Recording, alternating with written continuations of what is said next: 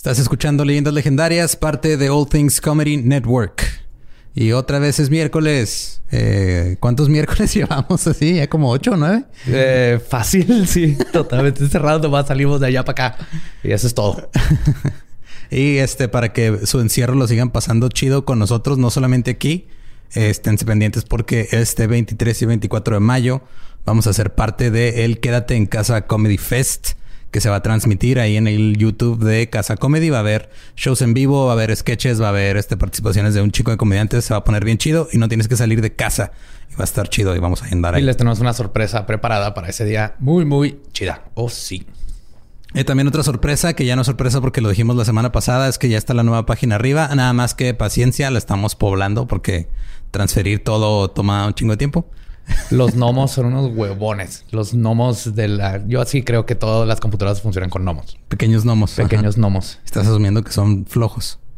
Los pequeños gnomos computacionales. Ya me escuché criptorracista, ¿verdad? Sí. Sí, totalmente. Ya sabía que iba a caer en eso. y también ahí este, pueden checar los links a nuestros proveedores de merch para que compren playeras y tazas y próximamente más cosas. De hecho, también este, ha habido algunos diseños nuevos que han sacado ahí, los de chunchos, me parece, y algunas cosas. Ustedes métanse en la página. No es como que tengamos algo mejor que hacer. Eh, ahí ojitos, si algo les gusta, digan preste y píganle comprar ahora.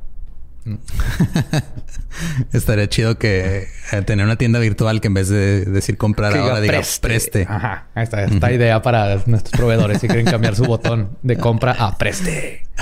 Y los dejamos entonces con, digo, ¿no tienes nada más que decir o ya yo iba a mandar el episodio? Me, compré botas. ¿Te compraste botas? Sí, sí. De, mis compras tontas de, de la cuarentena.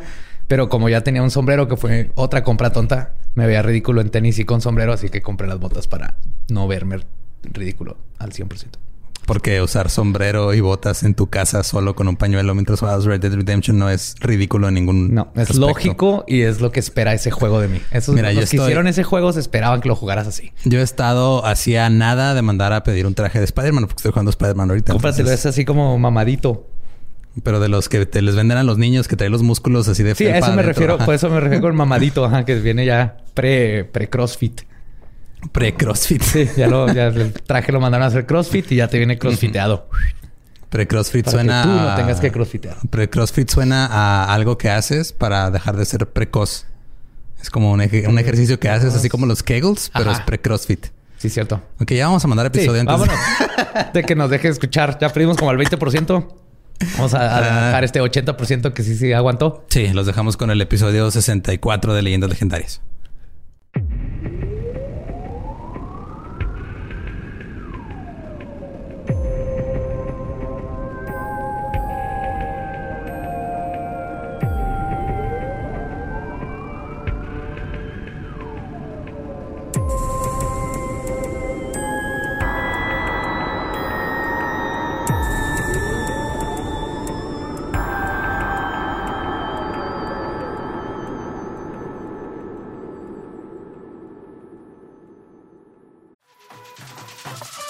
We got a bunch of fries, of course, because when you're Mickey D's, you got to get fries. Delicious.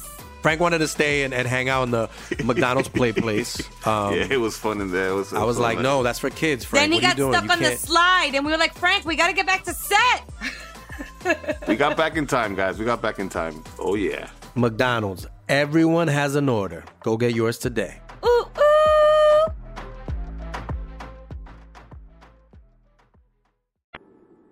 Bienvenidos a Leyendas Legendarias, el podcast en donde cada semana yo, José Antonio Badía, le contaré a Eduardo Espinosa y a Mario Capistrán casos de crimen real, fenómenos paranormales o eventos históricos tan peculiares, notorios y fantásticos que se ganaron el título de Leyendas Legendarias.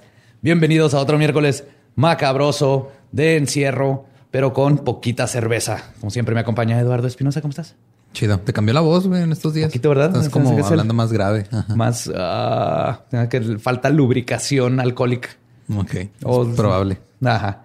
Y como últimamente nos acompaña en la silla embrujada Mario Capistrán. Borre, ¿cómo estás, Borre? Muy bien. ¿cómo, te, ¿Cómo te ha ido? Muy bien, gracias, yo. ¿Qué, nueva iluminación te ha dado todas estas semanas de... Ninguna. De introspección. de que soy una persona muy aburrida, güey. sí, me aburro con facilidad, güey. Ay.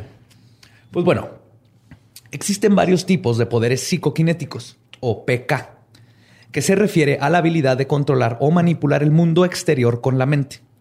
Hidroquinesis es el poder de controlar el agua, cronoquinesis, el control del tiempo, electroquinesis, electricidad, piroquinesis, la habilidad de crear o controlar el fuego, y telequinesis es la habilidad de manipular objetos. ¿Qué pasaría si a razón de una manipulación externa una persona tuviera acceso a varios de estos poderes al grado de poder controlar el clima o crear terremotos con su mente? Eso es lo que vamos a ver en el episodio de hoy donde les voy a contar del hombre psicoquinesis, PK Man. Ok. Un hombre X-Men. psicoquinesis. Ajá, así se llamaba el mismo, PK Man. Wow. Psicoquinesis Man. Pues le vamos a decir PK Man. Ok. Ted Owens nació en Bedford, Indiana, en los Estados Unidos, el 10 de febrero de 1920. Su padre era un apostador compulsivo y de su madre no se sabe mucho. Solo que por su situación familiar, el pequeño Owens fue criado por sus abuelos maternos, quienes tenían poderes psíquicos. La abuela tenía la habilidad de encontrar objetos perdidos. O sea, Eso lo tienen todas las abuelas, todas las madres. Ah, y su abuelo era un famoso Saori por sus habilidades en la radiestesia.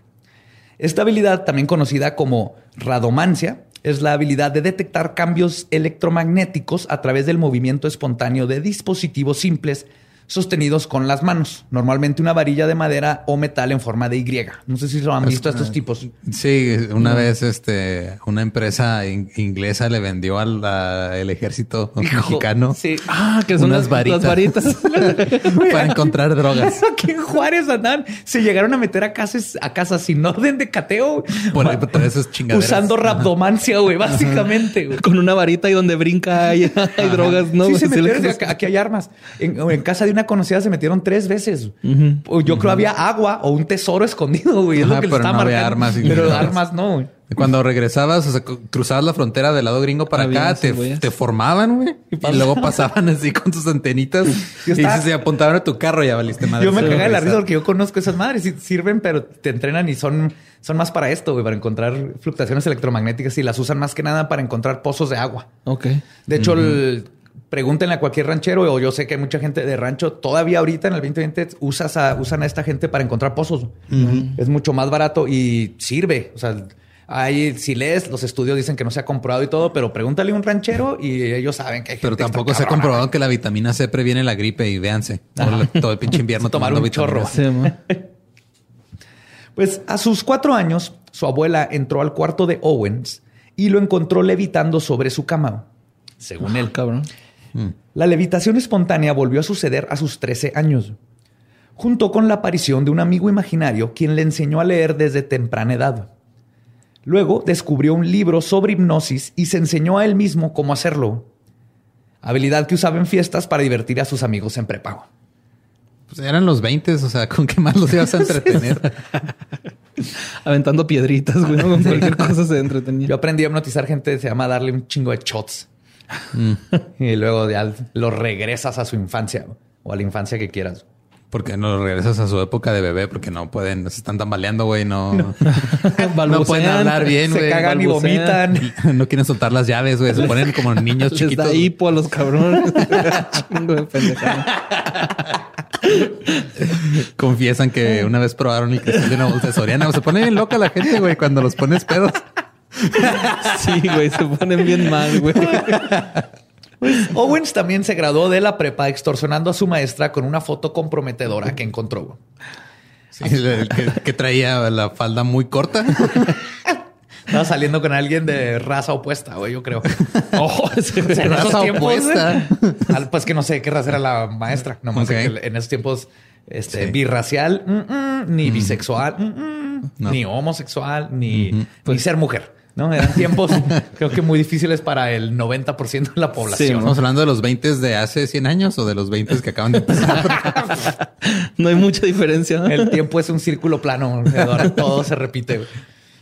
Dentro de la naval aprendió eléctrica y en, perdón, sí, electrónica y en la universidad se fue a estudiar a la Universidad de Purdue. Ves que ya te metes al ejército y lo te pagan a universidad o más antes. Luego fue desplegado a servir en el Pacífico Sur, donde desarrolló telepatía, la habilidad de leer mentes. Y fue por este tiempo que contrajo matrimonio. Después de terminar su servicio en la naval, Owens tuvo varios trabajos. ¿Cómo, cómo hizo esa propuesta de matrimonio?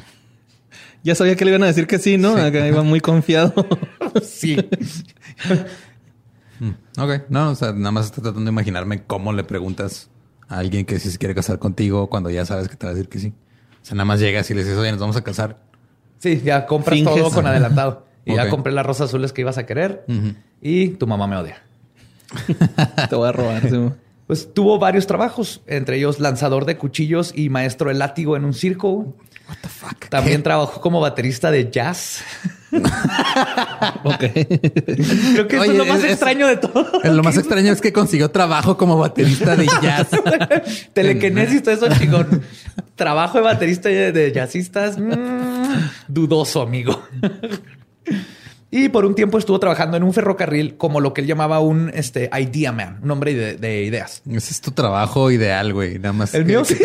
que- que estés encerrado en un cuarto y nada más te estemos preguntando de vez en cuando así qué ideas nuevas traes. O salgo del cuarto cuando... ¡Ey! ¿Sabían que las alpacas ahorita pues, están teniendo anticuerpos contra el coronavirus? Hay que comprar unas alpacas. Y luego no me vuelven a ver en dos semanas. En los 40 decidió que quería exponer al mundo a su habilidad psíquica, así que contactó al parapsicólogo J.B. Ryan de la Universidad de Duke, ofreciéndose como un caso de estudio. Ryan lo contrató, pero solo como mecanógrafo. Ok. Sí, no, le, no, no le- no lo dejó hacer parte de los experimentos. En 1947 dejó sus estudios y comenzó a trabajar en construcción, donde desarrolló el poder de controlar los rayos. Según Owens, esto lo lograba invocando a un espíritu femenino que llamaba. Lorne. Lorne. O sea, lo inventó, le decía de Lorne. Y poco a poco siguió practicando su habilidad hasta que logró no solo poder hacer que cayeran rayos de acuerdo a su voluntad, sino que en 1963 estaba con su ahora segunda esposa en el porche y ambos estaban quejando del calor. Owens apuntó el dedo al cielo y dijo, y citó, lluvia, tormenta, rayos. Y al poco tiempo nubes comenzaron a juntarse y en unos minutos más logró producir una tormenta. No. Si fuera ese güey que andaba suelto hace dos semanas en Monterrey, ¿no? Ya ves que en una, hubo un tornado, granizo, lluvia y el hombre Ah, pájaro todo al mismo tiempo, güey. Y se murieron los hijos primogénitos y el- los ríos se pusieron rojos. Sí, Bueno, en ese caso serían los primos primogénitos, ¿no? Y de hecho, para asegurarse de que no haya sido una coincidencia, intentó lo mismo en diferentes ocasiones, logrando el mismo resultado. Sea que ya Owens empezó a dar cuenta así como que, ah, cabrón, Sí, puedo hacer lluvia. Durante este tiempo, Owens atribuía sus habilidades a una conexión ultra normal con la naturaleza, que él llamaba naturaleza con N mayúscula, como si fuera una entidad, una, Ajá. O sea, la naturaleza. como el espíritu de la naturaleza. Gaia. La ¿no? Pachamama. La Pachamama. sí. Como si tuviera una relación simbiótica que le permitía comunicarse con ella y hacerla producir el efecto que él deseaba. Cabe mencionar que Owens contaba con un coeficiente intelectual muy alto, al grado de que logró entrar a la organización irónicamente llamada Mensa, que es una asociación internacional de superdotados, donde para pertenecer es necesario estar en el per- percentil 98 o mayor en la prueba de consciente, consciente intelectual. Entonces, los que no conocen Mensa es la Sí, mensa organización- son siglas. No se llama mensa. Yo creí que eran siglas, resulta que es Mensa, es de mesa, de la mesa redonda del Rey Arturo. Ah, ¿en serio? Sí, que eran siglas. Ajá. Yo también siempre creí que eran siglas hasta que me metí para ver y no, viene del latín mensa o algo así, que es la mesa y representa la mesa redonda de Rey Arturo porque todos son iguales. No hay no hay jefes ni nomás. No hay jerarquías. ahí, no hay jerarquías. Ajá. Pero sí es irónico que se llame Mensa, Sí, la organización de la gente más lista del mundo. Es para, para que no lo sospeches. Sí, man, es- Es como un poker face, pero de gente inteligente. Como Cobra. yo. de, ah, mira, ahí dice mensa, no voy a ir ahí. Sí. Yo soy inteligente, pero sí, no eres lo si- suficientemente inteligente para darte cuenta que esa madre es, es un juego mental. Es como si Cobra en Yayo se hubiera llamado Osito Bimbo. Ajá. Hubieran podido hacer mucho más terrorismo del que lograron. Ay, precioso. Owens decidió escribirle a las agencias gubernamentales y a muchas personas importantes para comunicarles sobre sus poderes, pero fue en vano. Así que decidió mudarse a Los Ángeles, California, y cuando arribaron a la ciudad se encontraron en medio de una sequía. Así que creó algunas, y cito, tormentas tremendas. Otro día, mientras descansaba en Myrtle Beach, se le ocurrió una idea. Apareció un, un huracán cerca de Florida, le llamó a sus hijos, Lorne y Rick, Le puso el nombre De la diosa de los truenos, ¿no? Pero qué confuso, ¿no? O sea, porque de repente le va, o sea, le dice, Lorne, ven a comer. y luego hay una tormenta eléctrica dentro de la casa, güey. sí, me quedé pensando. Y a su esposa para que fueran testigos. Entonces no era tan inteligente. No, aparentemente. Pero o a lo mejor sí no quería tener información de más y le puso Lorny para no confundirlas, ¿no? Sí. A mi hija ya, ajá, Tiene cosas más importantes de que pensar. Tocar la batería. Pues le habló a sus hijos y a la esposa, dibujó un, en un mapa un curso para que el huracán lo siguiera, terminando en el sur de Florida.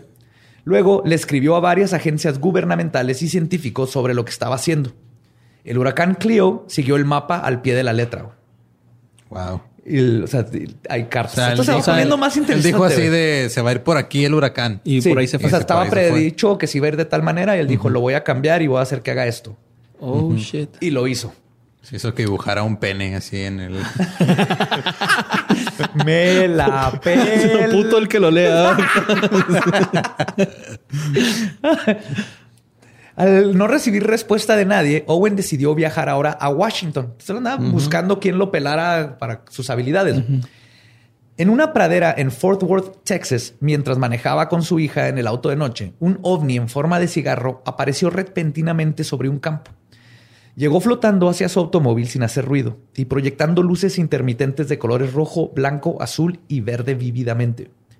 Se acercó al automóvil lentamente y luego se desvaneció al instante, justo como si una luz se apagara. Ese encuentro cercano del primer tipo cambió por completo la percepción de Owens.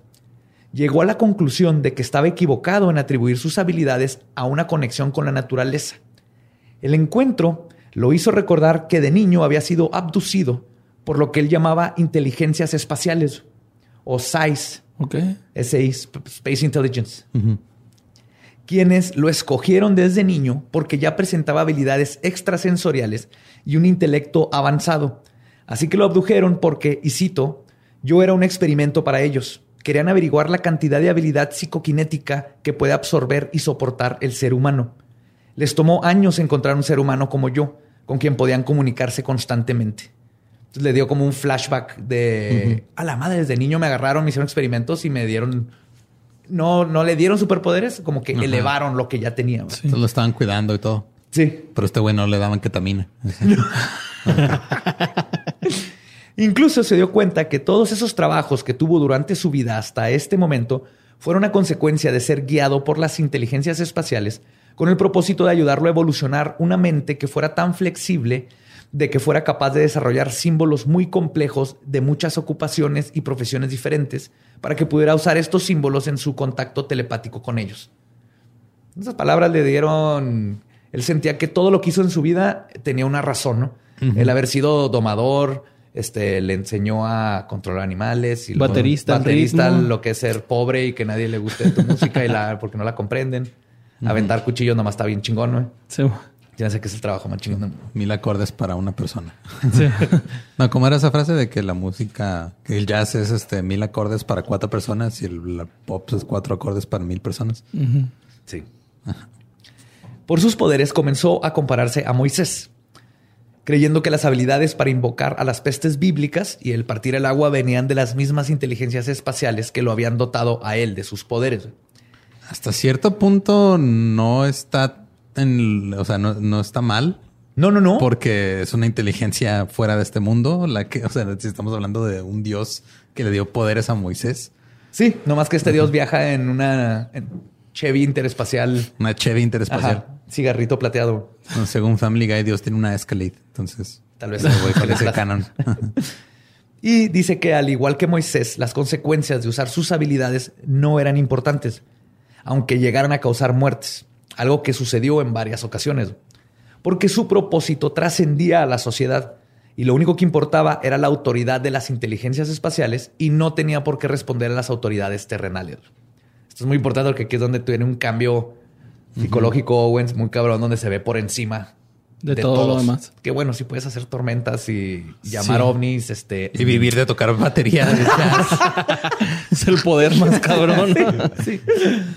En 1965, Owens comenzó a crear huracanes en el Atlántico y luego le avisaba a las agencias gubernamentales de lo que estaba haciendo. con el afán más que nada de hacerse famoso. ¿No es como terrorismo eso? ¿Terrorismo natural? o- Técnicamente sí, Pues sí, ¿no? es como el Estás- bioterrorismo, pero este es terrorismo este, climático, climatológico, como HARP, que es toda la teoría de que para eso lo usan, ¿no? Para crear Para terremotos crear y terremotos. terremotos, tormentas y una nube que te sigue por todos lados cuando estás triste.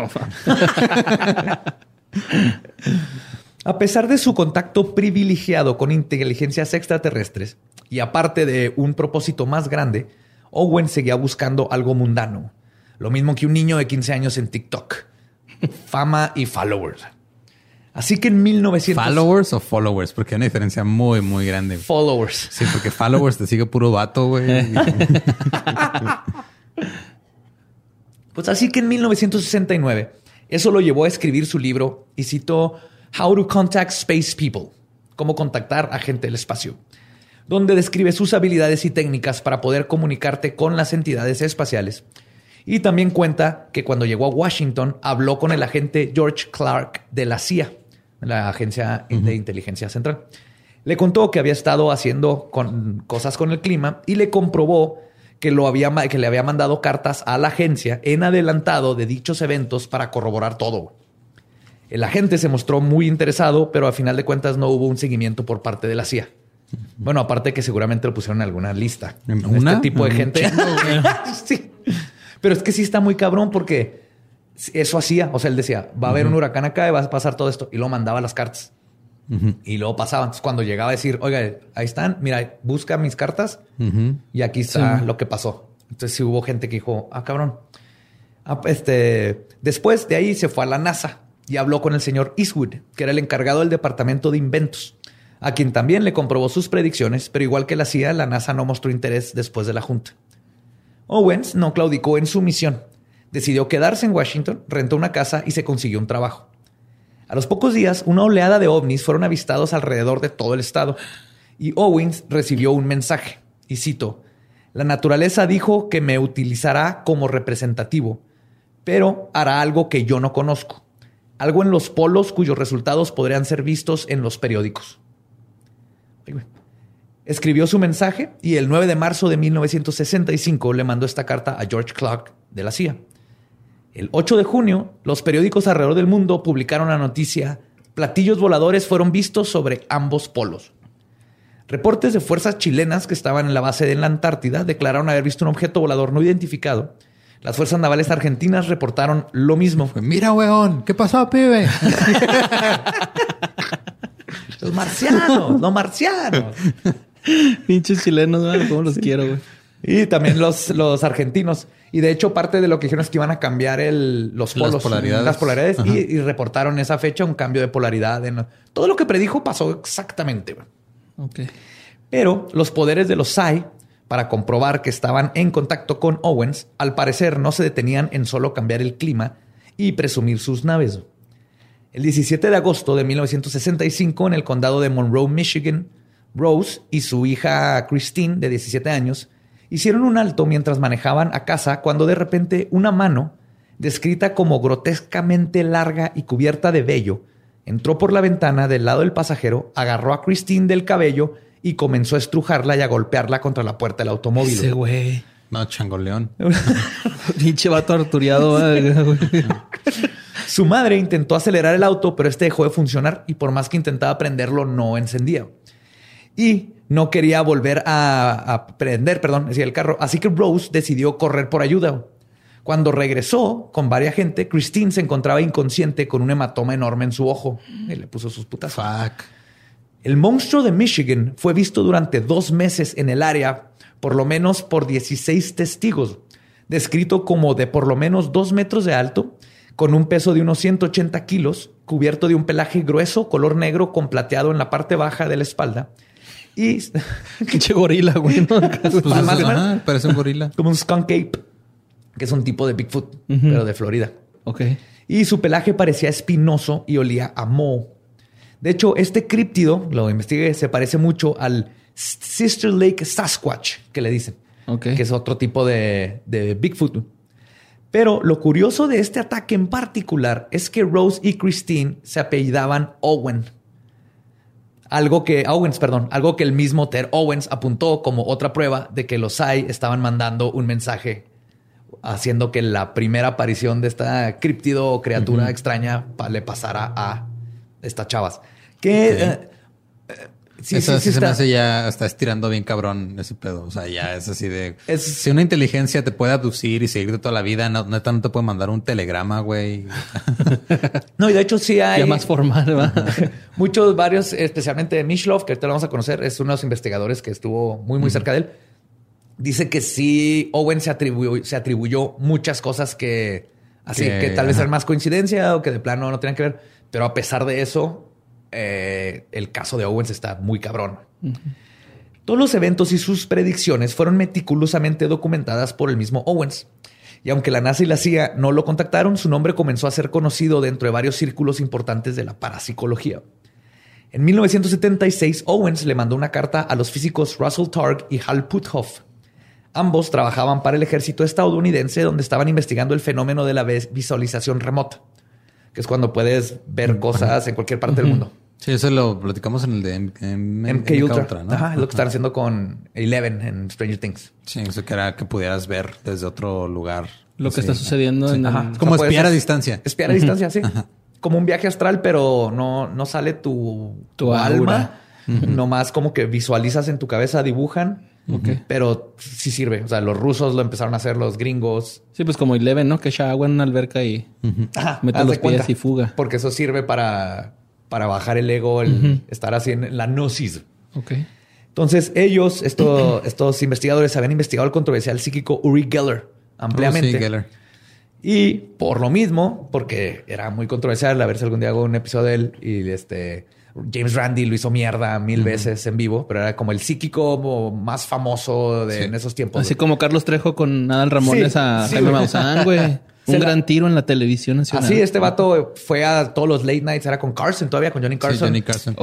Y James Randi es este un güey que es, es- él se llama a sí mismo un, un escéptico profesional. Entonces él tiene como que una un- un- una especie de challenge donde dice que si llegas y le, le compruebas algo, Algo paranormal, paranormal, lo que te sea. da un millón de dólares. Y hasta ahorita dice que güey, nadie, nadie. lo ha- nadie lo ha logrado comprobar. Que lo puedas comprobar Y fuera de- fue uno de, de- de los que aceptó el reto. ¿Y, se lo ganó o no? No. Pero era de los que doblaba cucharas, se pegaba cosas.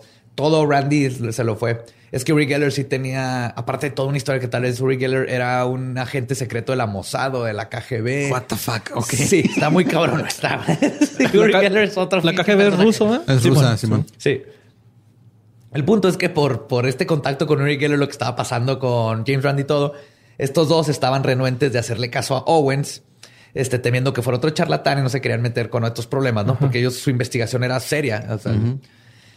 Así que Owens les mandó una carta con la siguiente predicción, y cito, terminaré con la sequía de California.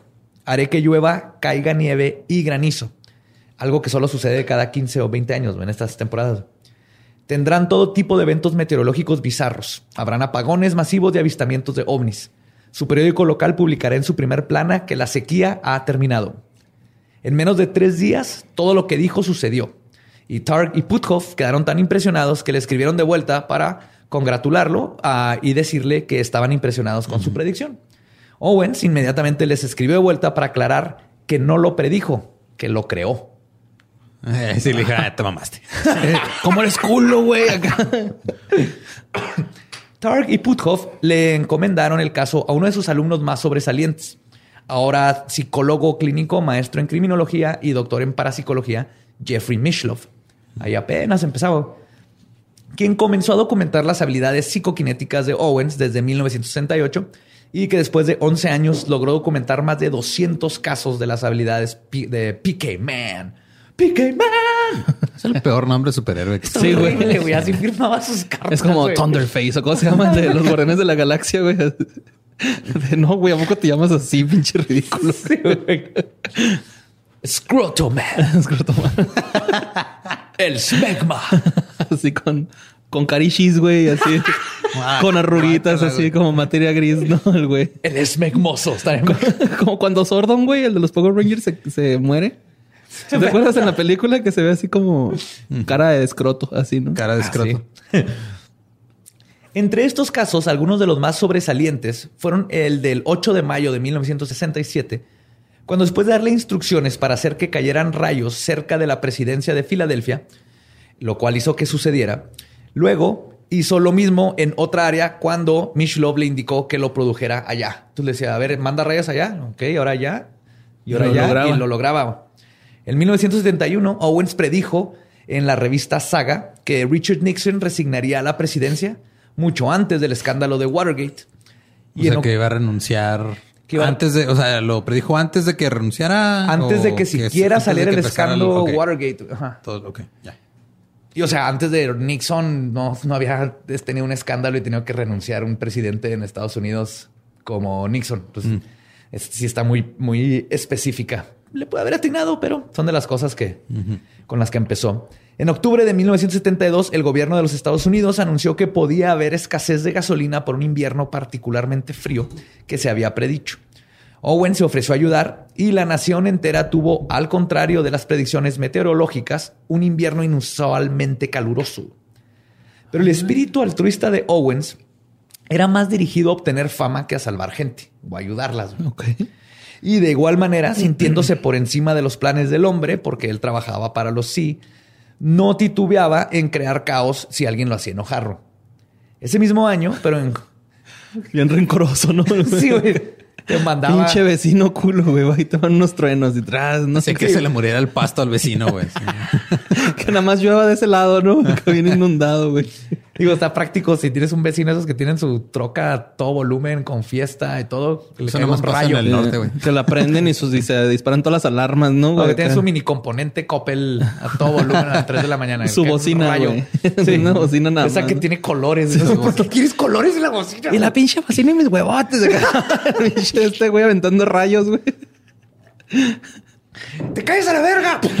Como, quiero ver, quiero ver. Ese mismo año, pero en junio, Owen se sintió traicionado porque los periódicos de California no le dieron crédito por haber detenido la sequía.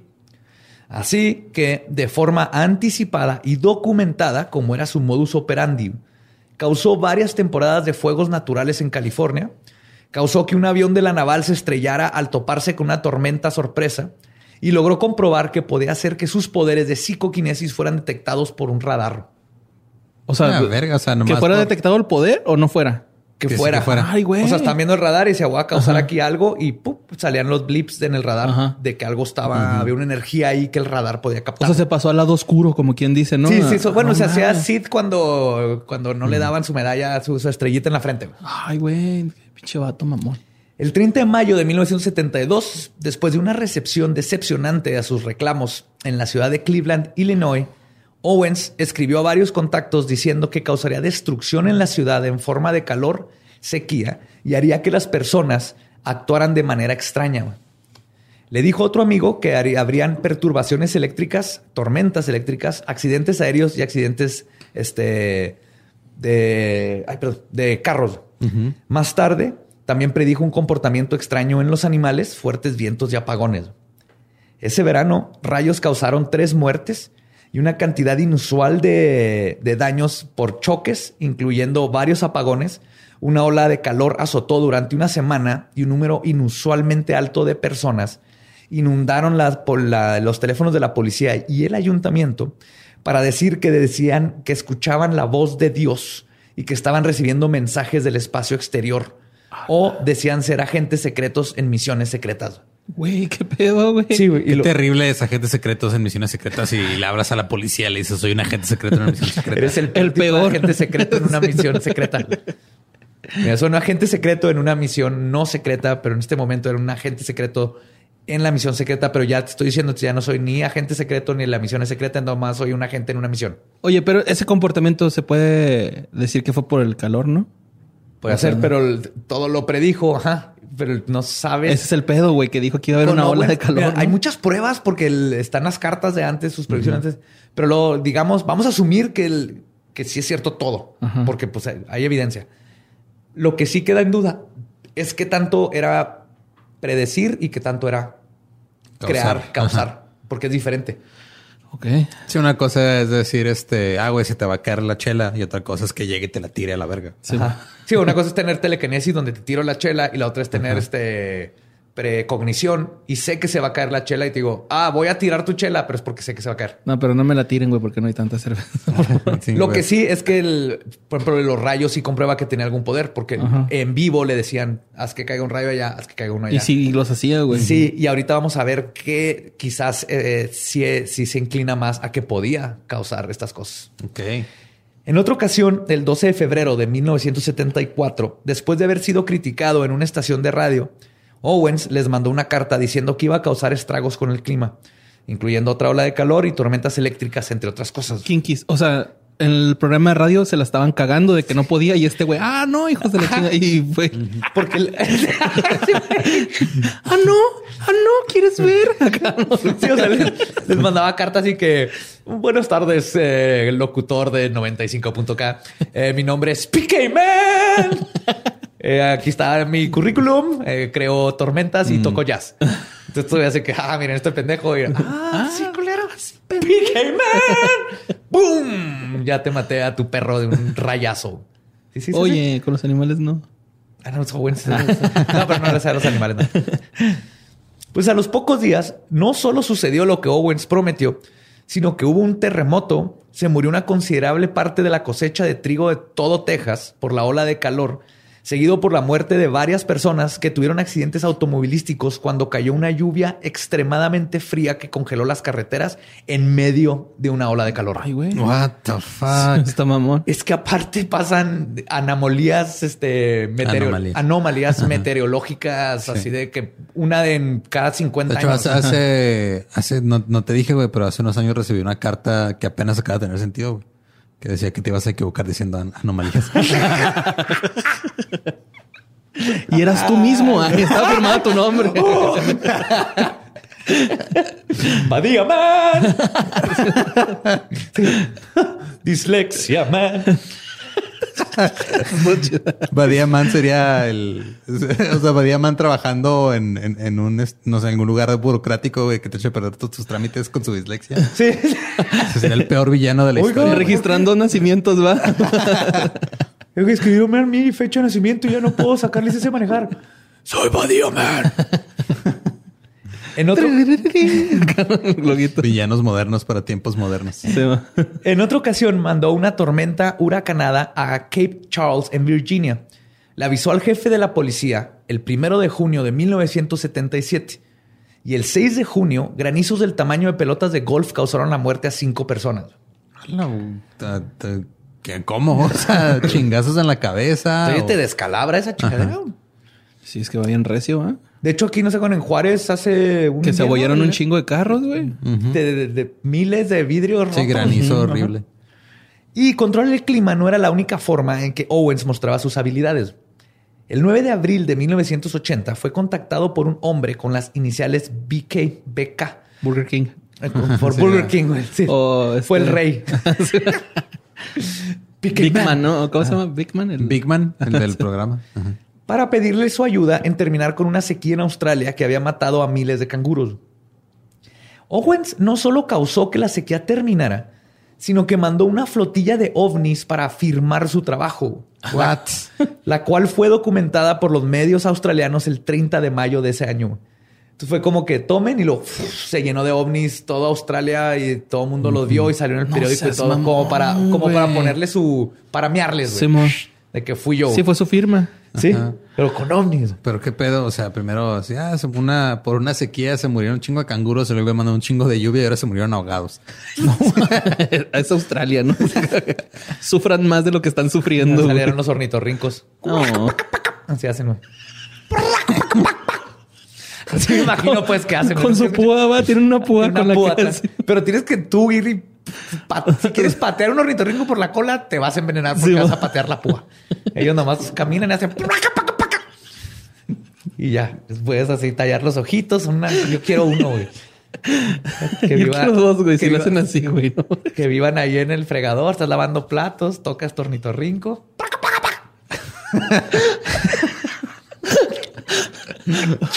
Es- la habilidad para crear o predecir cambios climatológicos o avistamientos de ovnis de Owens fue calculada que estaba en el 80%, muy por encima de una simple probabilidad estadística. Ok. Pero también que, o sea, qué, qué culero tener que ser el alien que tiene que ir a firmar el jale de este güey. Es Chingado, pinche- este pendejo. Es este pendejo. ¿Quién le da un poder a este pendejo? A ver.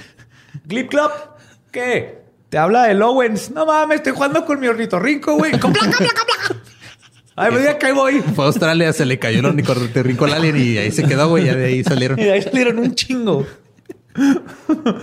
Pues esto causó que varios expertos en física, parapsicología y ufología, este, con los que Owens, perdón, había estado teniendo correspondencia, se juntaran por primera vez a discutir el tema. güey. Ok. Se juntó tanta evidencia, estaban otras cosas que dijeron, ah, ¿se No este cabrón? Esto ya, este no es un Uri Geller. Algo, algo, cu- algo curioso está pasando. Entre ellos estaba el psicólogo clínico Leo Sprinkle, el psiquiatra y parapsicólogo Bertolt Schwartz y eh, el ufólogo y creador de Supergirl y Captain Marvel, Otto Binder, Ah, güey. Simón. Ahí estaba Otto Binder. Y nada más ni nada menos que el astrónomo y fundador de Project Blue Book, Allen Motherfucking Hynek, güey. Ok. Órale. O sea, Hynek, el que inventó el término este, encuentros cercanos de primero, segundo, tercer tipo, de- básicamente revolucionó la investigación de los, de los ovnis. Ahí estaba en, la- en esta junta. güey. Este último, Hynek, es citado diciendo que ya no quería nada que ver con Owens. güey. Primero, por su incesante necesidad de autopromocionarse, pero que más que nada porque era impredecible y básicamente le tenía miedo a lo que pudiera causar con sus poderes si no, si se llegase a, enojar. güey. Ok. Así que básicamente no quería nada que ver con él. güey.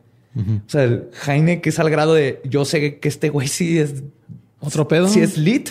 Ajá. Este güey es real y no quiero pedos con él. Es un, es un pedo, güey. Es un desmadre esa persona. Pero este güey le dio legitimidad, como quien dice, Sí, ¿no? al, al decir yo no me quiero meter con este, este güey, mm, le da para mí mucha legitimidad Sí, güey, más de alguien como Jaineco. Y fue una opinión que concurrió con varios de los presentes, con la notable excepción de Otto y Mishlov, que siguieron documentando el fenómeno.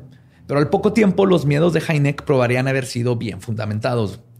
En 1979, Owens contactó a Wayne Grover, un ex militar que documentó las misiones de los bombarderos B-52 que volaron sobre Vietnam. Y quien un año antes había comenzado a trabajar como corresponsal para el National Enquirer.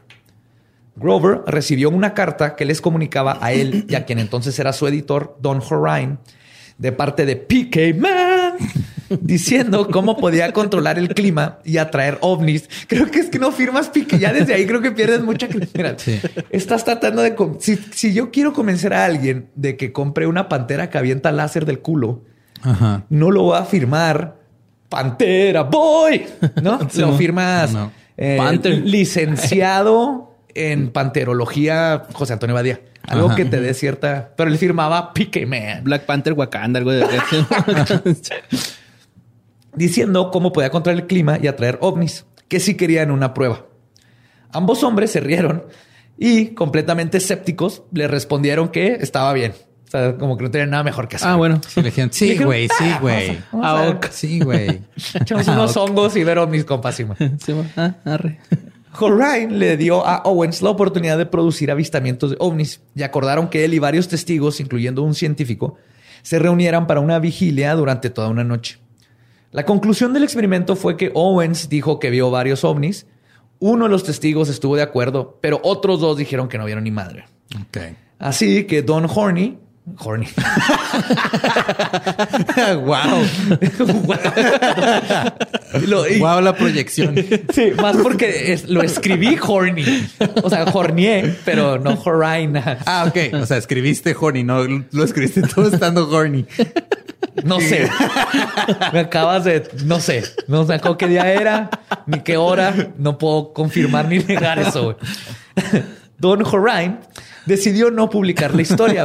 Don Horny, güey. Don Horny, está bien verga ese nombre. Es que está chido porque es. Señor una- cachondo, güey, en español, güey. Pero nada más es Don, güey. O sea, es- ya es un señorazo, güey. Sí, sí, sí. Es Don Calenturiento. Don calenturiento, don cachondo. Y está escrito H-O-R-N-I-E, Hornier, en lugar de Horny. Ah, que es Don Hornie. Ajá. Don Jornie. Don Jornie.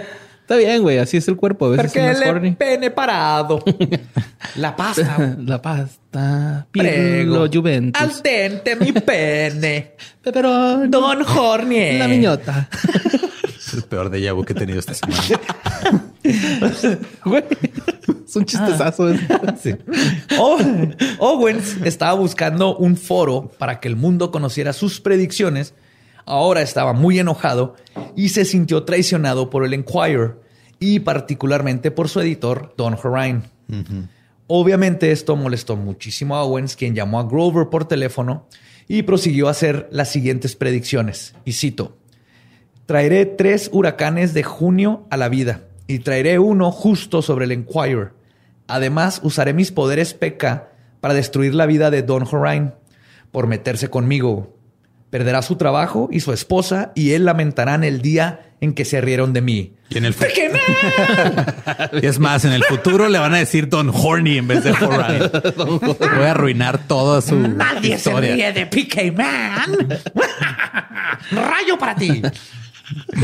Sequía para ti. Toma eso, Tamaulipas.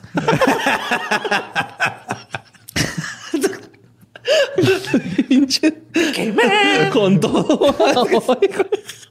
Güey, sí entiendo cómo se puede ir un poquito a la cabeza este poder, güey. Sí, sí. Es que sí, o sea, primero el güey dice, ok, yo trasciende todo y me vale madre la vida humana, pero quiero reconocimiento. Es lo que te digo que al Ajá, no final de cuentas eso. era Ajá. como cualquier persona ahorita que quiere pegar en YouTube, ¿no? Sí, ma. Y que es lo que le importa, así de que el- ah, voy a inundar esto acá, pero que me hagan caso. Voy a rapear puro con dinero y ya, fum, pegas, Ajá, ¿no? Voy a meter un condón por la nariz. Sí. Voy a ir a filmar un bosque en Japón donde se suicida Sí, la, de la gente. gente. Sí, y así. Voy a transmitir este, todas mis conferencias de prensa en la mañana. Pues, según los registros del Servicio Meteorológico Nacional, los huracanes de junio en esa zona de, la, de las Bahamas están en Florida. Ajá. Entonces, los huracanes que les pegan son los que vienen de las Bahamas. Son extremadamente raros. Si mucho sucede, tal vez uno cada 50 años más o menos. De hecho, los bajameños tienen un dicho. June too Who let soon. the dogs out? June, June. June too Bahama Man. PK Man. Son los Baja Man. Bahama Man. Contra PK Man. Próximamente en Disney Plus. Who let the storm out? PK Man. Truenos, ¿no? La, la frase es June too soon. Junio demasiado pronto. Nomás que no Ajá. rima en español. Sobre para referirse a los huracanes. Pero ese año se formaron tres huracanes antes de que terminara junio. Y uno tocó tierra en West Palm Beach y Lantana en los Estados Unidos y le partió la madre. Al Justamente. Ajá. Además, la vida del editor Don Horine se convirtió en un desastre. Fue despedido del Enquirer y su esposa lo dejó. Finalmente fue contratado por el Palm Beach Post por una fracción de su salario en el Enquirer. Owens continuó su contacto con Grover y poco a poco terminaron convirtiéndose en amigos. Sí, güey, porque ya viste cómo le arruinó la vida a un güey. No le vas a decir Sí, que ya no. le dio miedo. sí, a aunque el otro güey sepa, ¿no? Acá porque tiene telequinesis, te voy a chingar, güey, pero todo Sí, tranqui. sí, yo voy a ser tu amigo, güey. Sí, Sí, no, sí, no, sí, no, sí, no es me mejor la hacerte vida. amigo de un vato que tal vez te puede dar disfunción eréctil, güey. No sabes. Ah, No sabes si puede o no, güey. Pues ellos empezaron esta relación y platicaban por teléfono varias veces a la semana, por lo general después de medianoche. Durante las llamadas, Owens predecía huracanes, tornados, terremotos, apariciones de ovnis o eventos violentos alrededor del mundo. Todas sus predicciones o lo que estaba creando, además, eran acompañadas por una carta fechada que llegaba a los pocos días de las llamadas y que contenían las predicciones, además de unos símbolos extraños y estaban firmadas por PK Man. Y a pesar de que las predicciones eran hechas unos 5 a 10 días antes del evento, y lo interesante para nosotros es que Grover pudo documentar todo gracias a la diligencia de Owens, que llamaba, luego mandaba la carta para tener un récord escrito y con la fecha oficial de, del, este, del servicio postal. Sí, y luego escribió un guion de los Simpsons sobre lo que iba a pasar. Güey, si los Simpsons están basados en la carta de Owens. Chance. Luego mandaba los recortes de periódico con los eventos predichos.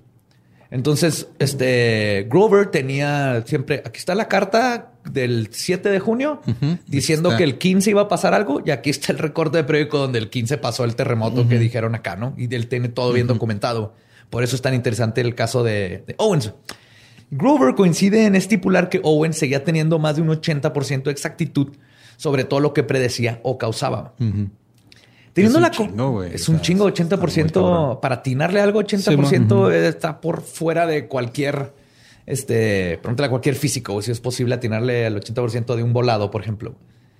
Teniendo la confianza de Owens, ah, y además eh, está atinándole aparte a cosas meteorológicas. Sí, cosas Que, de hecho, que cambian muy cabrón, güey, ¿no? Sí, O sea, que los fenómenos, los fenómenos meteorológicos hasta la fecha son de las cosas más cabronas de predecir. O sea, que los, o sea, los modelos de predicción son muy, muy complejos porque hay demasiadas variables. Y qué Sí, curioso, ¿no? Que le ponemos una tanta mariposa. atención. ¿Tú sabías que una mariposa caga en Vietnam?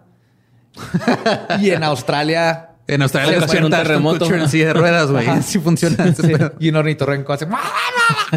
Hazle bien, güey. Se me olvidó cómo estaba haciendo. Pinche sonido chingón, güey. Le hace como tan le- Pinche gremlin, güey, ¿no? Pues teniendo la confianza de Owens y además estando seguro de que PK Man tenía algún tipo de habilidad psíquica, acudió a él con un favor. En septiembre de 1979, cuando el huracán David se dirigía a West Palm Beach en Florida, le marcó a Owens alrededor de las 2 de la mañana y le contó del predicamento y le informó que las predicciones meteorológicas apuntaban a que miles de personas quedarían sin hogar porque el último huracán manufacturado por Owens les iba a afectar. O sea, él dijo, porque Owens seguía haciendo huracanes y documentando. Ya hice mi cagadero y les va a llegar peor, ¿no? Ajá, o sea, hacia huracanes lo documentaba, y este- pero esta vez dijo, oye cabrón, el que acabas de mandar dicen que nos va a ir de la verga, güey. Y quizás, y quizás porque consideraba a Grover su amigo o simplemente para cosechar más fama, Owens dijo, y cito, no quiero lastimarte ni a ti, ni a tu familia, ni a otros innecesariamente. Le pediría a Misai que te aparten a ti del huracán. Sigue mirando la televisión para ver qué sucede. Tres horas después, güey, a las 5 de la mañana, el meteorólogo de la televisión local tenía al el Centro Nacional de Huracanes al aire anunciando en vivo nuevas coordenadas para la tormenta. De repente había dejado de moverse hacia West Palm Beach y se estaba desviando hacia el norte, lejos de ellos. West Palm Beach tuvo vientos marginales, pero nada más. Aproximadamente a las 7 de la tarde, Owens llamó y dijo, y cito, eso fue para ti, Wayne. Ajá. Pero que en tres horas haya pre- predicho un des- una desviación Sí, tan una cabrón de un sí, o sea huracán. que el huracán dijo, "Nene, es Florida, ya van. ah, no. Ahí está Pique. Fuga, güey. En la siguiente temporada de huracanes, Florida volvió a verse amenazada por una gran tormenta. Y Owens volvió a llamar a Grover para advertirle que se iba a poner peor. Perdón, pues esta vez Owens le habló que se iba a poner man. peor que buscara llegar a terreno alto. Grover le dijo a su amigo que no hay tal cosa como terreno elevado en, Florida. ¿no? güey. Es plano. Ajá. Y PK Man le contestó. ya y- te la pelaste, ¿no? Ah, pues, tu Te la pelaste. te la pela. Y hay un putero cocodrilos en compa. Esos no los controlo. Esas madres no me hacen Y, caso. y no de esos cocodrilos, de los otros. ¿no? Los que Sí. te comen la cara. Ahora PK Man significa pelaste, culero. Man. Le contestó y citó: Te lo alejaré, Wayne, porque eres el único que cree en mí. Wow. Más quería un amigo. Es que PK sí, güey. Todos debemos de tener un amigo así, güey. Yo me acuerdo que en la uni yo tenía un compa posible shooter, güey. Y un día le dije, güey, eh, güey, neta, güey, a mí se me figura que tú un día vas a llegar y vas a hacer un cagaro aquí en la escuelín. Y el güey me dijo, no te agüites, borre, tú me caes chido. Y me sentí bien aliviado, güey. La neta, güey. Arre, tengo oportunidad de correr, güey. un saludo al Bruno Samurai, güey. Fíjate. Pero eso desescalaste toda la situación. Nomás necesitaba alguien que le. Sí, que lo escuchara, Que le diera un besito. pero- No eres, no eres anormal, eres vergas, güey, ¿no? Ah, vámonos a jugar. Eres bien Nintendo, chido, güey, ajá. Fumar mota y tomar beer. güey. Sí. Pues él le dijo que lo iba, que lo iba a desviar y al día siguiente ese huracán devastó Charleston en Carolina del Sur, que queda a 800 kilómetros al norte de Palm Beach. Perdón. Y Owens volvió a hacer lo mismo con el próximo huracán que amenazó a su amigo Grover. O sea, lo salvó de tres huracanes. Oye, pero también como que se lo hacía adrede, ¿no? O sea, como que tres huracanes ya. relación tóxica, Ajá, sí, también. ándale, exacto. sí. Pues quién sabe si él produjo Te odio, te amo. pero- ajá. Te lo desvío, pero dime que somos amigos. Sí, mo. Dime que todavía sientes algo por mí. Mándale saludos a tu mamá de mi parte. Como el pinche stalker que va y le poncha las llantas a la chava que le gusta Ah, y, luego ya se- y luego pasa coincidentalmente por ahí, ¿no? Ah, te O sea, imagínate yo, al, al- yo las desponcho porque al si dices protagonista de You con poderes telequinéticos. Oye, este güey así haciendo con un palo así en el agua, güey, remolinos. La amistad entre Grover y Owen siguió creciendo y esto dio a pie a que se descubriera otro aspecto de las habilidades de Piqué Man. Podía manipular e influenciar juegos de deportes. What? Ah, Eso ya es volver al futuro, güey. ¿eh? Sí. Ya es este. Pues déjala, checa cómo está el... Porque no los predecía. güey. En una ocasión, mientras Grover estaba con su amigo, el doctor John Sabot, que era también un vato físico este, muy cabrón, le contó sobre la nueva jactancia de Owens y su poder con los deportes. Así que llamaron a Owens y Sabo le pidió que ayudara al equipo desvalido que estaba a punto de jugar esa tarde. Coincidencia o no, el equipo más fuerte tuvo un día terrible. Perdió el juego cometiendo error tras error. Y el entrenador de la entrevista posterior al juego dijo, y cito, fue como si estuviéramos maldecidos. Todo nos salió mal. Como el tri en octavos de final. Siempre. Siempre, güey. Exactamente. Alguien hágase Por amigo favor. de la descendencia de Owens, Sí, de Lorne y de. Rick. Y Grover no fue el único que documentó y experienciou las habilidades de Owens con los deportes. Mishlov dedica un capítulo completo en su libro a la aparente capacidad de Owens de causar estragos en las competiciones deportivas. Y señala que esto recibió más cobertura periodística en las secciones deportivas que su, su supuesta capacidad de controlar el clima. Sí, porque los, o sea, pégale a la gente en los deportes y ahí, Ajá, ahí sí. es donde sí van. Ya voy a creer en ti. No, el, ahí está el pulpo pol, güey. Fue el, el más reciente, güey. Ajá.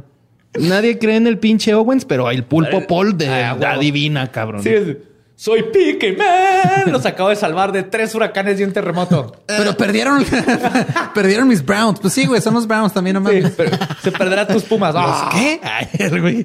¿Los qué? También aclara que Owens dijo que no podía ayudar a un equipo que él favoreciera. Que lo que verdaderamente podía hacer era obstu- obstaculizar a uno Ajá. al que se oponía al causar el error humano. Mm, ok. Entonces, lo que manipulaba era que causaba que pasaran errores a uno de los equipos, pero no podía hacer que uno ganara, nomás podía hacer que uno la cagara. Sí, más. Oye, como te acuerdas de esta película de béisbol que unos ángeles ayudan a ganar el partido? Era, la pasaban mucho en el TV Azteca. Sí, con este Nicolas Cage. Creo que sí, ¿no? Acá que... ¿Sí? City No of Angels. Ah, Angels, algo así güey. se City llama. of Angels. Que, está, que sale, que cuidan a la, a la, a la güerita esta. Y, Ya y está, ya canta está. Google Dolls. Ya estamos como tu tía promedio, güey. El muchacho este de la película del ángel, que la, del güerita ángel, esta... Tiene, sale el guapito este. ¿Cómo el se llama? guapito. ¿Cómo se llama? El guapito. El que es mi novio, el que se- Ándale, ese es el que está casado con la otra. Of con la- es el... Con la que me cae mal. Of Angels es la que se City enamora. Nicolas Cage de una... De una mortal. De, de Michelle Pfeiffer. No, sé. De la no, de yo Tom decía uno Hanks. que juegan base. De la ah, de, de Nicole. Kidman.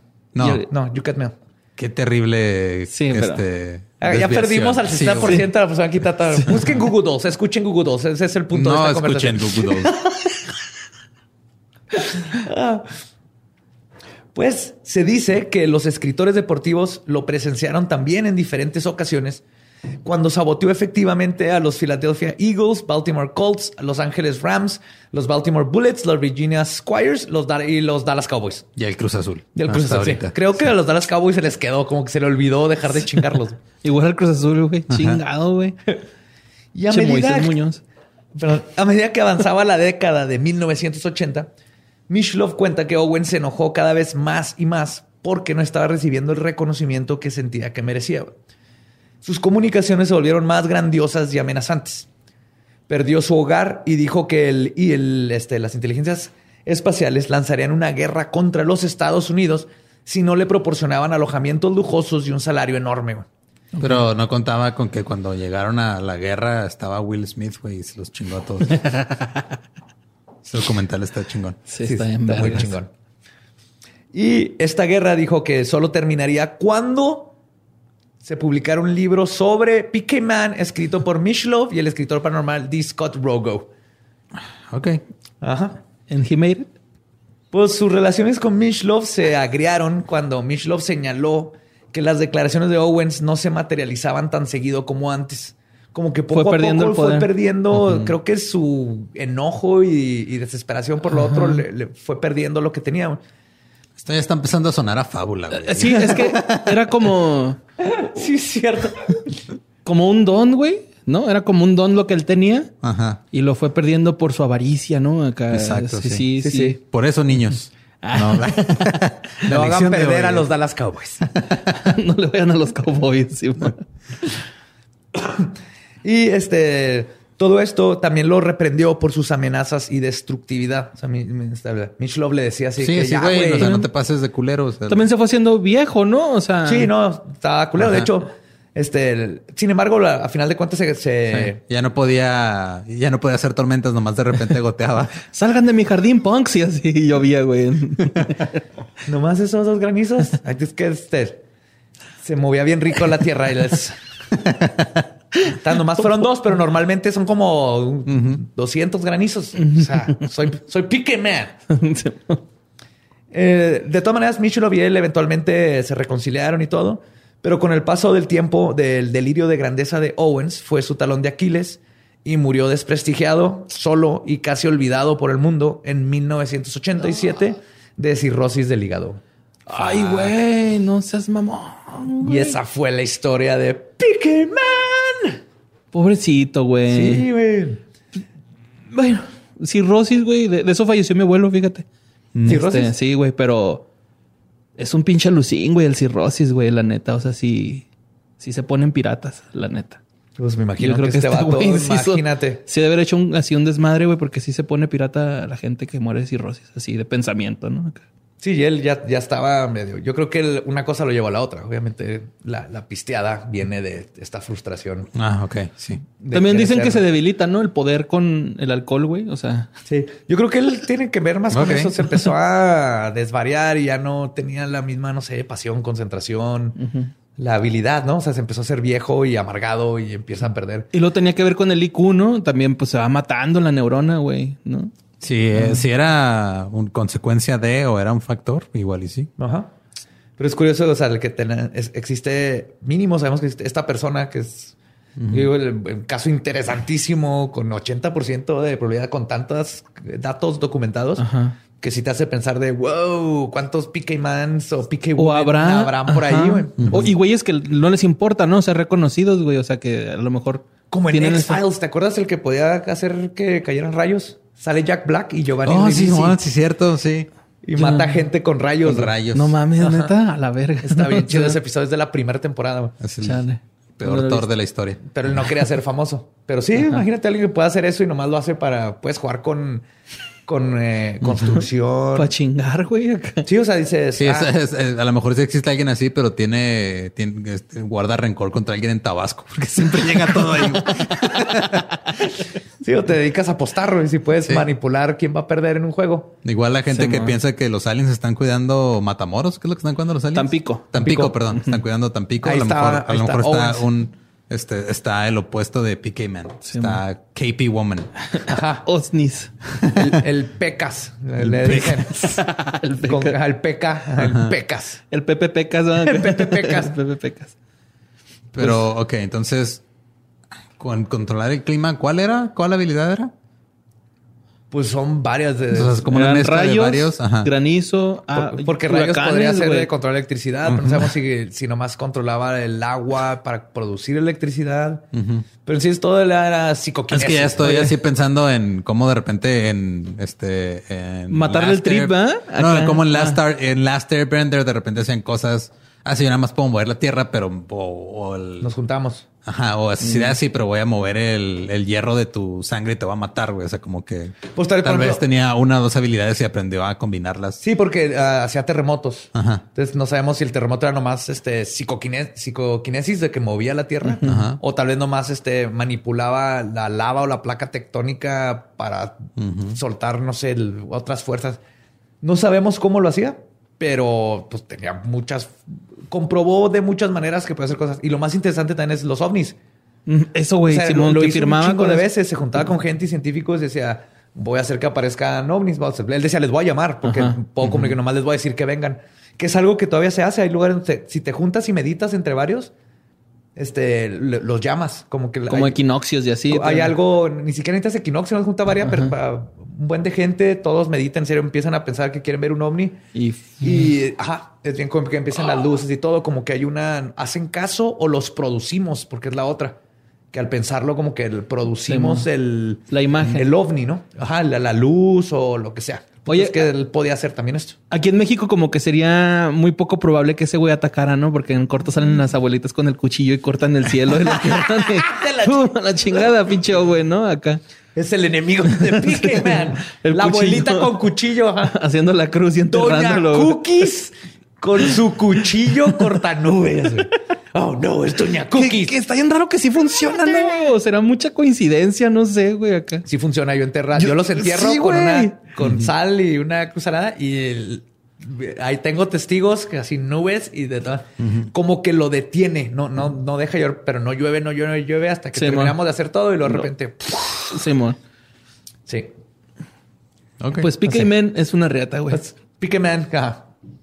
Pero Este, es, es lo que pasa cuando el ego se te sube a la cabeza. güey. sí, niños, acuérdense. La liebre se comió al conejo porque el conejo se No. pasó de vergas. La liebre se comió La a la tortuga, tortuga. ¿no? La tortuga se comió a la, A la liebre. liebre. Ajá. Porque el, el lobo. Se pasó de vergas. Simón. Después de tocar de inapropiadamente a Caperucita Roja. ¿Sí saben que de eso se trata Caperucita Roja? En la original. ¿De qué? ¿De un violador? La toca inapropiadamente. ajá. Hace Ay, que se desnude y luego la mete a la cama. No Y mames. luego la toca y luego se la come. Y no hay leñador, nomás. La abusa de ella y luego se la come. Pinche ojete. Porque la historia se trata de no te metas a la pinche casa con un extraño peludo. ¿Qué tranza? ¿Te acuerdas que las fábulas eran para asustar a los niños para que no hagan pendejadas? Ajá, sí, no te metas a una casa de dulces con una viejita bruja. Sí, no te metas, a comer a la verga. Pero si, pero si les enseñamos cosas como, ay, luego Hansel y Gretel mataron a la bruja, dices, ah, vale verga, las mato. Ah, Me voy a meter y la voy a historia asesinar. original, los niños siempre valen verga. Sí. Es muy fácil. Sí. Un niño valga verga. Sí, güey, sí, sí, sí. Tenemos suerte que llegamos hasta donde estamos. Sí. Y que todavía no valemos más Sanos. verga, güey, porque no es como que hemos crecido mucho. Y pues espero les haya gustado la historia de PK Man y los ornitorrincos. Este, eh, redes. Eh, Capistrán. me pueden encontrar en Instagram como Mario López Capi, en Facebook como Mario L. Capistrán, en Twitter Mario López Capi. eh, sigan que fue de ellos y ya. Y ya. Y recuerden, a nosotros nos pueden seguir en todos lados como arroba leyendas podcast. Yo soy arroba ningún Eduardo. Yo soy Elba Diablo. Espero hayan disfrutado muchísimo de la historia. Nos escuchamos el próximo miércoles macabroso. Nuestro podcast ha terminado. Podemos irnos a pistear. Esto fue Palabra de Belzebub. Bye.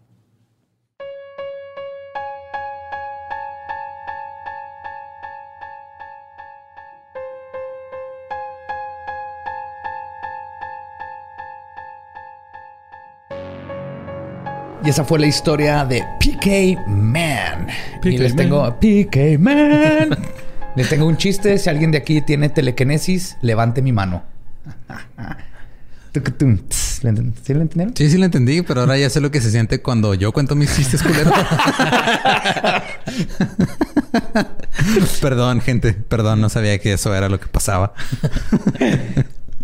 Y pues sí, espero les hayan disfrutado de, de ese cuento. Si quieren saber este, más sobre estos temas, acuérdense que en Patreon ahí platico de más en cosas que Patreon y que ver. en, eh, Y o en en YouTube. YouTube. este, no tienen que estar suscritos a las dos. Si se suscriben en YouTube para el contenido digital es lo mismo que si están en Patreon. En Patreon nada más los niveles más altos son los que ya tienen este recompensas físicas. Ajá, perks. O sea, como guiones firmados y regalitos Y tocamientos. cosas. Oye, no, eso no. No somos, no somos aquí. Vamos a hablar de serio. algo que este estuvo inundando nuestras eh, nues- nuestras bandejas de entrada de todas las redes. Sí. Como por 12 horas, más o menos. Más o menos duró todo el día. Sí. Más o menos. Y tiene que ver con libertad de expresión y Bad Bunny. Sí. Eh, vamos a hablar de Bad Bunny en Leyendas Legendarias. Ahora, este. Todo empezó porque eh, la canción de Zafa era de Bad Bunny La quitaron de Spotify. La gente asumió que le estaban censurando por su contenido altamente sexual. Lo cual es falso. No estaba por eso. La quitaron ellos mismos porque había una, un, un reclamo de que uno de los, los samples, para la gente que no está familiarizada con el tema de los samples en la música, un sample es cuando usas este un pedazo de, de alguna obra en, en una canción. Que es lo que se usa mucho en el rap, en el reggaetón, en el trap, todos estos Beastie géneros. Boys lo usan. Vanilla Ice, ¿no? Con Ice Vanilla Ice Ice. Ice Ice Baby es Entonces, este, cuando usas este tipo de, cuando usas samples en tu música, tienes que, este, Tener los derechos, tener ¿no? los derechos. Entonces, parecía, parece ser que el problema se originó porque un sample que usaban en la canción de Zafaera no tenían, no estaba cleared, como dicen los abogados gringos, o sea, no estaba libre de, de ser, este, utilizada. Sí, claro, mira, si en, en Spotify tienen Lambada, que es la canción prohibida más sexuosa y sexual y libidinosa Sí. del mundo, obviamente no iban a quitar a Bad Bunny por Exacto. ser hipersexual. Ahora, ¿qué fue lo que pasó? Cuando sacaron esta canción, se hizo viral este un, un, un hilo de una persona que publicó sobre las canciones de otro güey que hablaban este así de literal matar y violar mujeres y cosas, ¿no? O sea, y están haciendo- es Spotify, persona. Ajá, Spotify, ¿por qué no en vez de quitar este pedo? O sea, ¿por qué en vez de quitar este pedo no quitas este güey? ¿No? Ajá. Que este de entrada, eso es una. ah, fuck, ¿Cómo se llama ese tipo de falacia? ¿Falacia lógica? Sí, o sea, es de si esto, entonces esto y no hay, o sea, es opción es o A o, no A. Sí, sí, sí. Es como cuando dices, este... ¿estás conmigo este o estás contra está de mí? la verga. ¿no? Ah, entonces quieres a este otro que está de la verga. Sí, no, No, puedo, güey, puedo no no. querer a los Ajá. dos o... Exacto. Ajá. O sea, no porque este y luego muchos empezaron a hablar de que, o sea, de las letras de este, de este otro güey que no vamos a decir su nombre porque no vale la pena. No. Este, este güey, pues obviamente las letras sí están mucho más explícitas, más este Sí, la verdad, no, no, está de muy mal gusto. Lo que está diciendo está es asqueroso y es horrible todo. Sí, y, hasta su música está de la verga. O sea, ni siquiera. Aparte mal hecho, güey, ¿no? O sea, y, y ni si- y no se ve que sea con intención. Por lo menos de entrada no se veía que fuera con intenciones de parodia, ¿no? Porque algunos empezaron a defenderlo como diciendo, Es ay, coto, es pero coto". bien que escuchan a Grupo Marrano. Pero sí, güey, Grupo Marrano sabes que es parodia. Ujú. Sí, no. Este tipo sí tiene, sí se nota medio sociópata, eh, con narcisista totalmente, como Luca Miñota y este tipo de, de personas que les encanta hablar de estas cosas. Está viviendo como sus fantasías Sí. asquerosas a partir de hacerse el- sus letras y tener sus seguidores. ajá. Sí, y luego de repente que tenía bien poquitos seguidores. La neta no había recibido tanta atención hasta que No, se trajo esto a la luz. Y luego aparte también salimos embarrados nosotros, güey, porque empezó la gente a decir así que, ay, no, sí, se, o sea, escuchan leyendas legendarias, pero se ofenden por esto. Y es de, güey, o sea, nosotros no hacemos esto para glorificar esos actos, No, al claro contrario. Y aparte nuestros fans, que son los que empezaron a darse cuenta y a, y- a, este, a traerlo a la atención de nosotros. Así que claro que nuestros fans iban a traer atención a esto porque reconocen esta sociópata. Estos patrones, Ajá. exacto. Y estos patrones, obviamente, iban a ser los primeros que Sí. este vato está mal de la cabeza, ¿no? Algo hay una patología y algo ahí. Sí, y obviamente sí tocamos temas este de casos que con personas con este tipo de pensamientos y los tocamos con humor, pero eso no quiere decir, o sea, el humor es para aliviar un poquito las, las situaciones horribles de las que estamos hablando. Ajá, pero no hacemos apología, ¿no? No, no es una apología, exacto. Ah, pero creo que el punto que yo quería tocar en específico, no sé si tú quieres tocar uno en específico también, pero en específico el que yo quería tocar es el de la libertad de expresión. Libertad de expresión. ¿no? Es reggaetón, güey. Sí. O sea, lo que voy con eso es de que muchos empezaron a criticar a Spotify por quitar a este güey. O por, o sea, o por haber quitado desde un principio. Ah, pero la libertad de expresión, y lo voy a leer tal cual de la Comisión Nacional de Derechos Humanos, es que toda persona tiene derecho a la libertad de pensamiento y expresión. Este derecho comprende la libertad de buscar, recibir y difundir informaciones e ideas, ya sea oralmente, por escrito o a través de las nuevas tecnologías de la información, el cual no puede estar sujeto a censura previa, sino a responsabilidades ulteriores expresamente fijadas por la ley. No se puede restringir el derecho de expresión por medios indirectos como el abuso de controles oficiales o particulares de papel para periódicos de frecuencias radioeléctricas en seres y aparatos usados en la difusión de la información mediante la utilización del derecho penal o por cualquier medio encaminado a impedir la comunicación y la circulación de ideas y opiniones. Me gusta la parte de que estamos protegidos de que no te, que no te pueden agarrar a periodicazos para callarte. Exacto. Ajá. Es, la libertad de expresión se refiere, como aquí lo dice, es a el usar leyes o usar este el sistema penal para censurarte. Spotify es una empresa privada. Ajá. Spotify puede poner los lineamientos que quiera y si un día quiere bajar un contenido porque no cumple con sus lineamientos de lo que consideran buen gusto, lo pueden hacer. Está bien. Igual que YouTube, YouTube. también lo hace. O sea, YouTube yo- no puede subir pornografía y eso no quiere decir que estén coartando tu libertad de expresión. Ajá. Es el clásico con el que yo me peleaba siempre en el Instituto México cuando quería traer el pelo largo o así. Era de, pues estas son las reglas de esta institución, ¿no? Si, no, si quieres traer el pelo largo, vete a una escuela donde te permitan ahí. Entonces, encontré la manera de salirme con la mía, pero el punto era ese y es lo que aprendí desde ahí. Es, el- Si estás en Spotify, si estás en una escuela, si estás en una empresa, el- son sus reglas. Sí. Son, son instituciones Mientras privadas. esas Hay reglas, límites, ajá, ¿no? Mientras, esas reglas no este, interfieran con las reglas del sistema. Aparte, exacto. judicial. aparte está que, güey, es muy diferente el pelo a, de- a hablar de violaciones, Claro. ¿no? Y de, que es una pendejada lo del pelo, ¿eh? No lo estoy defendiendo, nomás estoy Y aparte, me- aparte también tienen que darse cuenta que la libertad de expresión es de dos vías. Así como tú tienes la libertad de expresar lo que tú quieras, yo tengo la libertad de expresar lo que yo quiera y pueden ser opiniones completamente contrarias.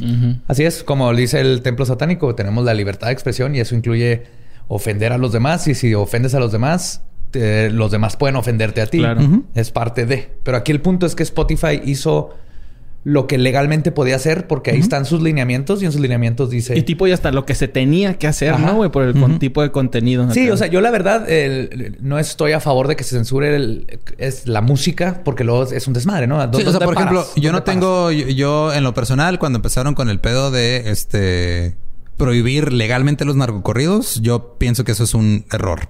Claro. Aunque no los Porque, escuche y no esté a favor. ajá, no esté a favor, pero este, que los prohíban legalmente es donde ya están, Claro, están- coartando la libertad de expresión. Están hablando de su cotidianidad, güey, ¿no? O sea, no, o sea, es Sí, la neta, neta, o sea, sí, aunque suene como chiste, Sí. están hablando de No, lo que ellos viven, güey. Y aquí el punto es este, si no te gusta, no lo escuches, así es como se mueren estas cosas. O sea, lo más importante es más bien concientizar a la gente para que la gente deche- deje de escuchar estas cosas, porque sí están mal y son de mal gusto, especialmente este imbécil.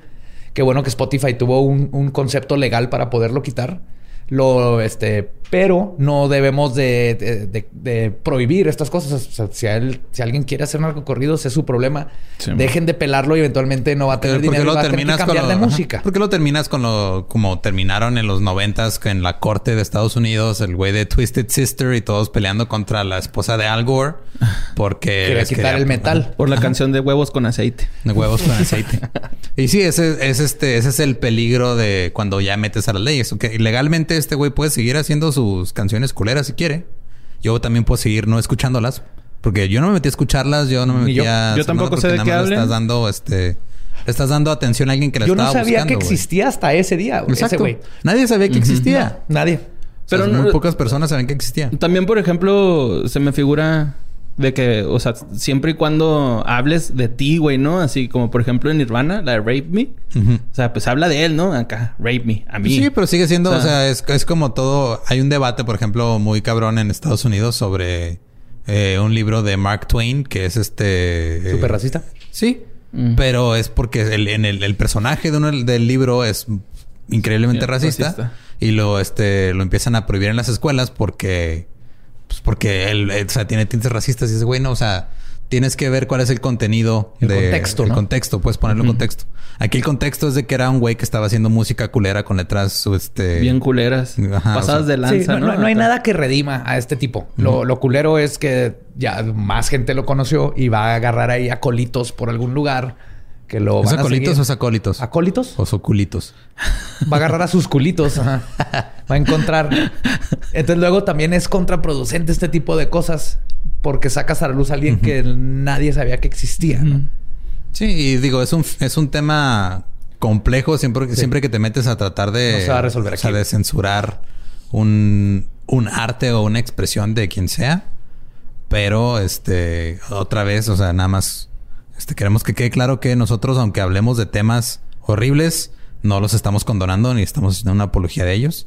Estamos brindando atención a ellos y de Y repente... educación, ¿no? Y, Eh, Sí, o sea, y, y que hagamos este chistes eh, sobre esas cosas en el momento no quiere decir que estemos de acuerdo con ellos. Es el aliviane, ¿no? Del tema, nada más. Sí, es- y es la válvula de escape. Y ah, la válvula de escape y nuestra intención jamás será y ha sido ofender.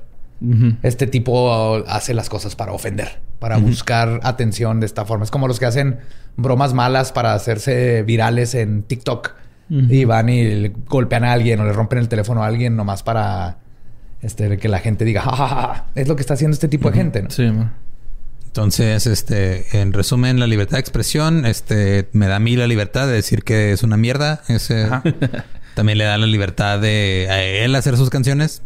Es, digo, Sí, nomás que ignorarlo, dejan escuchar. es Lo, lo mejor que se le puede hacer es no darle lo que quiere que a este narcisista, que es atención. Así es. Así que, este, pues, no resolvimos nada porque este es un tema demasiado complicado, pero nada más queríamos externar.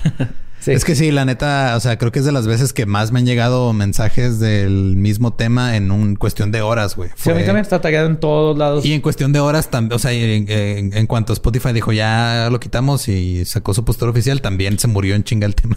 Sí, ya, ya pasó. Como ahorita es- es- son esos ciclos que duran. Ese día parecía que ya no íbamos a sobrepasar Es este tema y que esto iba a ser algo. Ya, Spotify hizo lo que tenía que hacer. Bien hecho Spotify y listo. Y volvió Zafaer a Spotify, así que Ajá. Ya pagó, que ya pagó bien. los derechos. Bien hecho Bad Bunny. Ok. entonces también, creo que también más que Se nada encontró es, dinero este, extra, unos 5 millones extras abajo del colchón. Creo que este, empeñó su tapabocas. Yo no sabía, pero este, ese güey lleva grabando con tapabocas desde que empezó su carrera, güey. Por eso. Habla aquí. y por eso está saludable. Y, Dios se lo permitió. En, en re- en resumen, este, eh, pues no aprendimos algo.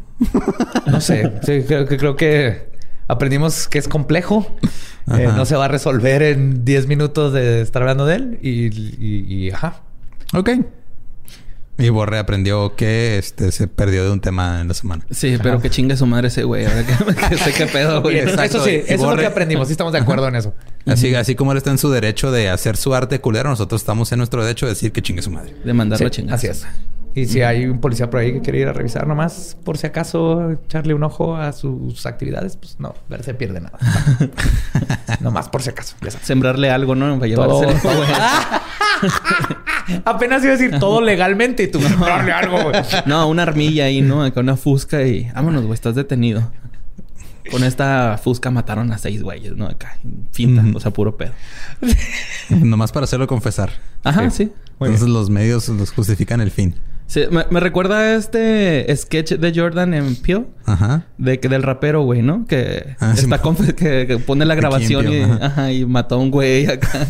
no, es arte, es mi música nada más, ¿no? Ándale. Así es. En fin, este, pues eh, eh, aprendimos que ya sé, no sé.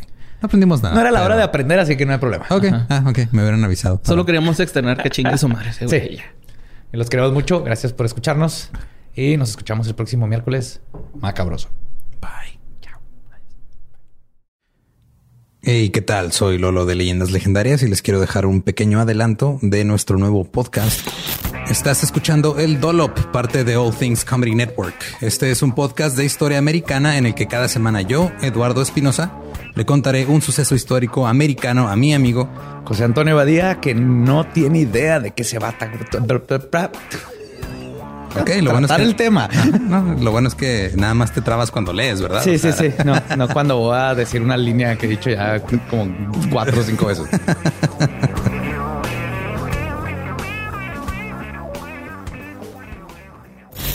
De joven comenzó a trabajar en barcos y en 1816 fue capturado por el pirata Jean Lafitte en la costa sur de Texas. Güey, ese será mi sueño. güey. Ok, top uno, que me secuestren este, extraterrestres. Número dos, tiene que ser que me secuestren piratas. güey.